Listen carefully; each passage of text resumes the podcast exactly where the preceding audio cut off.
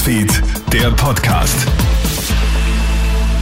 Hallo, einen schönen guten Morgen. Clemens Draxler hier mit einem Update aus unserer Nachrichtenredaktion.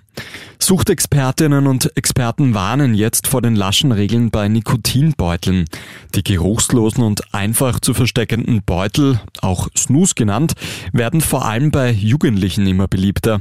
Hersteller können die Zielgruppe problemlos bewerben. Die Nikotinbeutel sind aktuell nämlich vom Tabakgesetz ausgenommen.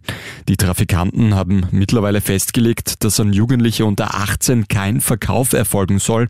Vor allem mit den hohen Nikotinwerten der Produkte Produkte ist nicht zu spaßen, sagt Allgemeinmediziner Wolfgang Auer. Es galt ja früher Nikotin als Genussmittel. Mittlerweile weiß man, dass ja auch eine Abhängigkeit, eine wirklich körperliche Abhängigkeit äh, entstehen kann.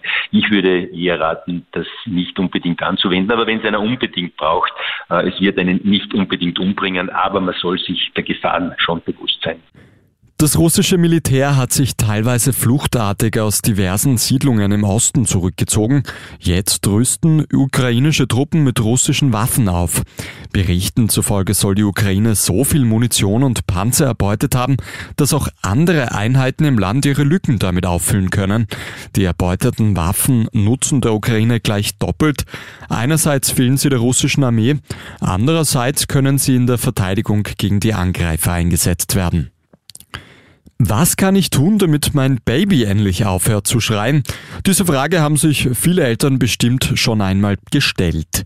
Doch jetzt gibt es einen Hoffnungsschimmer. Schon kurze Spaziergänge von nur fünf Minuten können bei weinenden Babys Wunder wirken. Laut einer Studie der Zeitschrift Current Biology beruhigen sich Babys bereits innerhalb kürzester Zeit, sobald sie auf dem Arm getragen werden.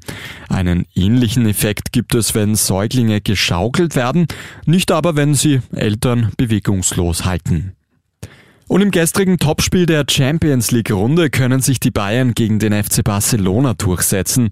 Trotz zahlreicher Top-Chancen können die Spanier rund um Starstürmer Robert Lewandowski kein Tor erzielen und verlieren in München mit 0 zu 2. Heute Abend findet dann für alle Red Bull Salzburg-Fans vielleicht sogar das Spiel des Jahres statt. Die Salzburger reisen nach London, um dort den FC Chelsea zu fordern. Das war's auch schon mit einem kleinen Update aus unserer Nachrichtenredaktion.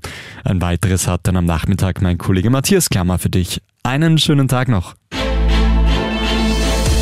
Krone Hits, Newsfeed, der Podcast.